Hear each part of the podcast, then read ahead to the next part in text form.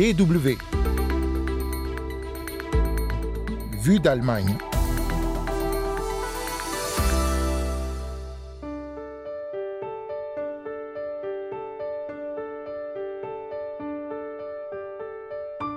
Certains préfèrent l'appeler aide à la fin de vie ou aide à mourir dans la dignité. En Allemagne, le suicide assisté est autorisé depuis deux ans, mais sans cadre légal défini. Trois projets de loi sont à l'étude, mais les associations qui militent pour le droit de mourir n'y sont pas favorables.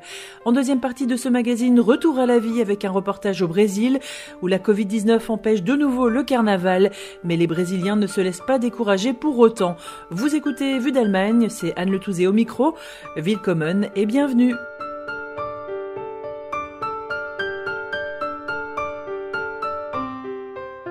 Lorsqu'on est atteint d'une maladie incurable et que chaque jour qui passe n'apporte plus que souffrance Que faire aussi lorsque le mal de vivre est si fort que la mort paraît la seule issue possible? En Allemagne, il est possible de faire appel à des organisations pour mettre fin à ces jours. Il y a deux ans, cette aide n'était pas possible. Une loi de 2015 interdisait en effet l'assistance répétée au suicide. Les associations qui la pratiquaient risquaient donc des poursuites pénales. Mais le 26 février 2020, la Cour constitutionnelle de Karlsruhe a levé cette interdiction au nom du droit de chacun à décider lui-même de sa mort, indépendamment de son âge ou de son état physique et psychique. Ce droit inclut la liberté de mettre fin à ses jours, de chercher de l'aide auprès de tiers à cette fin et, dans la mesure où elle est offerte, d'y recourir.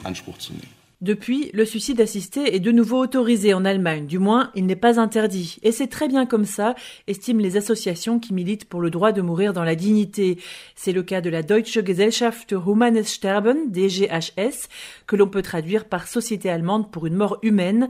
Vega Wetzel est la porte-parole de l'organisation. Selon nous, il n'y a pas besoin de nouvelles lois. Nous pensons que les choses fonctionnent bien comme ça. Ce qui n'est pas encore assez clair pour les médecins, c'est qu'ils ont cette possibilité. Et il est probable qu'il faudrait mieux les informer. Le chemin jusqu'à la mort assistée est jalonné par des étapes, constitution du dossier, évaluation par un médecin, possibilité d'entretien avec des membres des organisations, jusqu'au jour J. Si les médecins ont le droit d'aider les patients à mourir en leur fournissant le médicament sédatif, ce sont les patients eux-mêmes qui doivent activer la perfusion ou absorber le médicament. C'est ce qui différencie le suicide assisté de l'euthanasie, qui est pratiqué par exemple en Belgique ou aux Pays-Bas, comme l'explique Florian Villette. Il est porte-parole de l'association Dignitas Allemagne, qui a co-signé un appel avec la DGHS et l'association Sterbehilfe pour une aide au suicide humaine en Allemagne. Nous n'avons absolument rien contre l'euthanasie qui peut être une délivrance pour certaines personnes, mais nous ne nous battons pas pour elle parce que pour de nombreux médecins, elle représente une charge émotionnelle et psychique. Il y a toujours un risque minimal que quelqu'un dise que le patient n'était pas d'accord et qu'on ne puisse pas prouver qu'il s'agissait d'une décision du patient. Ce n'est pas du tout le cas avec le suicide assisté où la volonté du patient est formulée de manière absolument claire et où il est beaucoup moins probable qu'il y ait une pression extérieure. En 2020, les juges constitutionnels ont toutefois recommandé aux législateurs de définir un concept de protection afin de prévenir les abus. Trois projets de loi sont actuellement à l'étude au Bundestag et comme il s'agit d'un sujet qui relève de l'éthique, les députés n'ont pas l'obligation de voter selon leur groupe parlementaire. Le premier texte est d'ailleurs porté par des députés allant du camp conservateur jusqu'à l'extrême gauche. C'est aussi le plus strict. Il s'oppose à la commercialisation du suicide et propose de rendre de nouveau punissable à de rares exceptions près l'aide fournie par les associations. Lars Castellucci du groupe social-démocrate a justifié cette position au micro de la chaîne publique allemande ARD. Äh, Le droit de chacun à se tuer existe. Il fait partie de notre droit à l'autodétermination, mais nous devons aussi la protéger dans les cas où elle est soumise à des pressions extérieures ou intérieures. Et c'est pourquoi nous prévoyons des mesures qui disent que si quelqu'un ne respecte pas ces règles, alors il s'expose à des poursuites pénales. Le deuxième projet de loi rejette toute forme de pénalisation et plaide pour une réforme de la loi sur les stupéfiants afin de rendre accessibles des médicaments plus adaptés pour l'assistance au suicide tels que le natrium pentobarbital actuellement interdit en Allemagne. Le texte est soutenu notamment par le ministre de la Santé Karl Lauterbach du SPD et la députée libérale Catherine Helling-Plar. Le droit à une mort autodéterminée ne doit pas seulement exister sur le papier.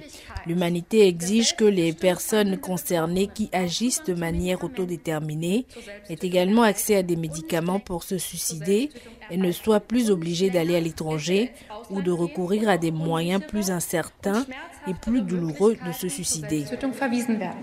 Le troisième projet de loi proposé par l'ancienne ministre écologiste Renate Cunast plaide aussi pour un changement dans l'accès aux médicaments, mais propose également de faire une distinction entre les personnes dont la condition médicale justifie une fin de vie et celles qui veulent en finir pour d'autres raisons, en instaurant des étapes différentes selon les cas. Mais surtout, Renate Cunast estime qu'il est urgent de définir un cadre légal, car l'assistance au suicide est un fait. Des associations se rendent dans les maisons de retraite et conseillent sur le droit à la fin de vie. Les médecins y sont confrontés. Et je pense que nous ne pouvons pas nous contenter d'une décision de justice, mais que nous devons également ouvrir une voie claire et juridiquement sûre. Les trois projets de loi ont un point commun, l'instauration d'entretiens obligatoires avec des psychologues ou des psychiatres avant le recours à un suicide assisté. Il s'agit de garantir que la décision de mourir est prise librement et non sous la contrainte, un argument que réfute Florian Villette de l'association Dignitas. Obliger une personne à se faire conseiller n'est pas acceptable. Il y a beaucoup de gens pour lesquels un entretien obligatoire représente un poids supplémentaire. Il est difficile de garantir la qualité d'une consultation obligatoire, de garantir qu'elle soit neutre, que son issue soit ouverte sans que le conseiller ne fasse de recommandations. Donc nous sommes absolument favorables à des offres de consultation, mais sur une base volontaire et que personne n'y soit obligé. En 2021, les associations Dignitas, DGHS et Sterbehilfe ont accompagné ou aidé près de 350 personnes à mourir en Allemagne, des personnes atteintes de maladies graves ou tout simplement fatiguées de vivre malgré l'absence de souffrance physique. Les trois organisations ont également apporté de l'aide à des couples qui souhaitaient mourir ensemble. Elles sont prêtes à retourner devant la Cour constitutionnelle si un projet de loi est adopté qui rendrait de nouveau punissable l'aide à mourir dans la dignité.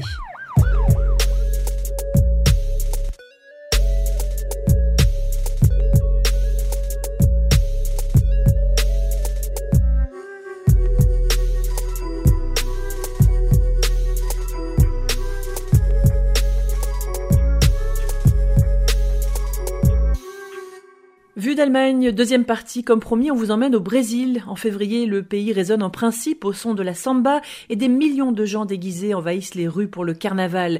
Mais c'était avant Omicron. Pour la deuxième année consécutive, le carnaval n'aura pas lieu ce mois-ci. Mais ce n'est que partie remise. Les défilés des écoles de samba de Rio de Janeiro et Sao Paulo sont décalés au mois d'avril au lieu d'avoir lieu en début de semaine prochaine. Mais alors, que reste-t-il de l'esprit du carnaval, de ce moment de fête où les codes sont renversés et où on se moque des conventions. Écoutez le reportage à Sao Paulo de Marino Dacher. À quelques jours des festivités, les rues, les boutiques de déguisement du centre de Sao Paulo sont en effervescence. En ce moment, on entend les musiques du carnaval qui rythment les rues. Ici, tout le monde connaît ces mélodies pour avoir dansé, répété, défilé en écoutant chaque année les mêmes rythmes. Sauf que cette année, personne ne danse, la rue est presque vide. Et pourtant, Pierre Sfer, à la tête de la plus grande boutique de déguisement de la ville, y a cru jusqu'au dernier moment. Halloween a été un succès cette année. On ne parlait pas du variant Omicron ici, c'était juste en Europe, en France, en Italie, en Allemagne, je crois. Alors quand en octobre j'ai vu les ventes ici pour Halloween, je me suis dit le carnaval va être dément parce qu'Halloween c'est américain, c'est pas encore une tradition comme le carnaval pour nous au Brésil. Et Omicron est arrivé en décembre, janvier et tout s'est arrêté. Si vous êtes déjà venu dans nos magasins en février avant le carnaval, on a 1000, 1200 clients par jour. Les gens font la queue aux caisses, la queue pour entrer, c'est la folie. Normalement, ça serait impossible de rentrer, mais là, vous voyez, il y a peu de gens. Alors on mise sur les fêtes en petit comité, les gens se déguisent chez eux avec quelques amis ou dans leur maison en bord de mer. Alors les rayons restent pleins avec près d'un million d'articles de déguisement ou d'accessoires. Ça en réveille des souvenirs. Mais c'est vrai que les clients, les quelques clients, ont triste mine derrière leur masque anti-Covid, comme s'ils s'excusaient presque d'être venus acheter des cotillons ou des colliers de fleurs ou des articles pas très chers, ceux qui sont le plus vendus en ce moment, comme cette enseignante à la retraite, Célia. Accessoires de carnaval. Festinha íntima. J'ai pris des accessoires de carnaval pour une petite fête à la maison. Non, je me déguise pas, c'est pour ma fille. On ne va pas acheter de déguisement complet, juste des babioles. Cette année, c'est différent. On n'invite personne, on ne va pas défiler dans la rue, juste chez nous. Pourtant, on a ça dans le sang. C'est le moment de laisser la tristesse de côté et de célébrer un peu. Tout a changé, on reste chez nous, on est en famille, on se fait livrer nos repas. Donc on va faire la fête un peu comme ça. À la caisse, panier débordant de lunettes en plastique et de cotillons, on croise une professeure venue de l'intérieur de São Paulo, une petite heure de voyage pour arriver ici parce que dans les écoles, publiques ou privées, il y aura quand même un petit carnaval pour les enfants.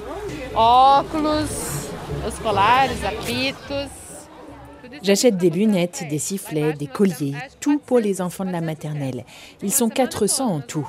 On va faire la fête toute la semaine avant le carnaval. Tous avec des masques, on respecte le protocole.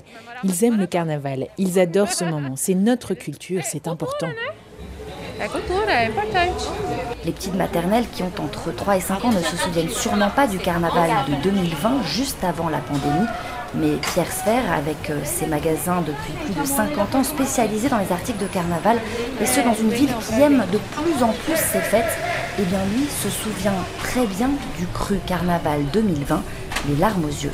2020 foi o melhor carnaval da história nossa. 2020 a été notre meilleure année. On a eu 14 millions de fêtards dans les rues pour les défilés de rue, rien qu'à Sao Paulo, avec 600 groupes de rue. Cette année, on aurait dû avoir 700 groupes de rue, un record, et 18 millions de gens dans les rues, mais avec Omicron, pas de carnaval, rien dans la rue, ni dans les écoles de samba. Pour le moment, rien n'est normal. Les gens ont peur de perdre un proche, de tomber malade, peur du chômage. Ils sont tendus, on se réveille le matin, on n'est pas détendu. São Paulo, plus de 72% de la population a reçu ses deux doses de vaccin. Mais le chômage fait encore des ravages et la pauvreté est très visible dans le centre-ville. À quelques rues d'ici, elle a explosé. Alors si on dit traditionnellement que l'année ne commence vraiment qu'après le carnaval, c'est-à-dire en mars, eh bien ici, on sait déjà que le nombre de personnes sans domicile fixe a triplé à São Paulo. Alors l'esprit n'est pas vraiment à la fête. À São Paulo, Marino Dacher pour la Deutsche Welle.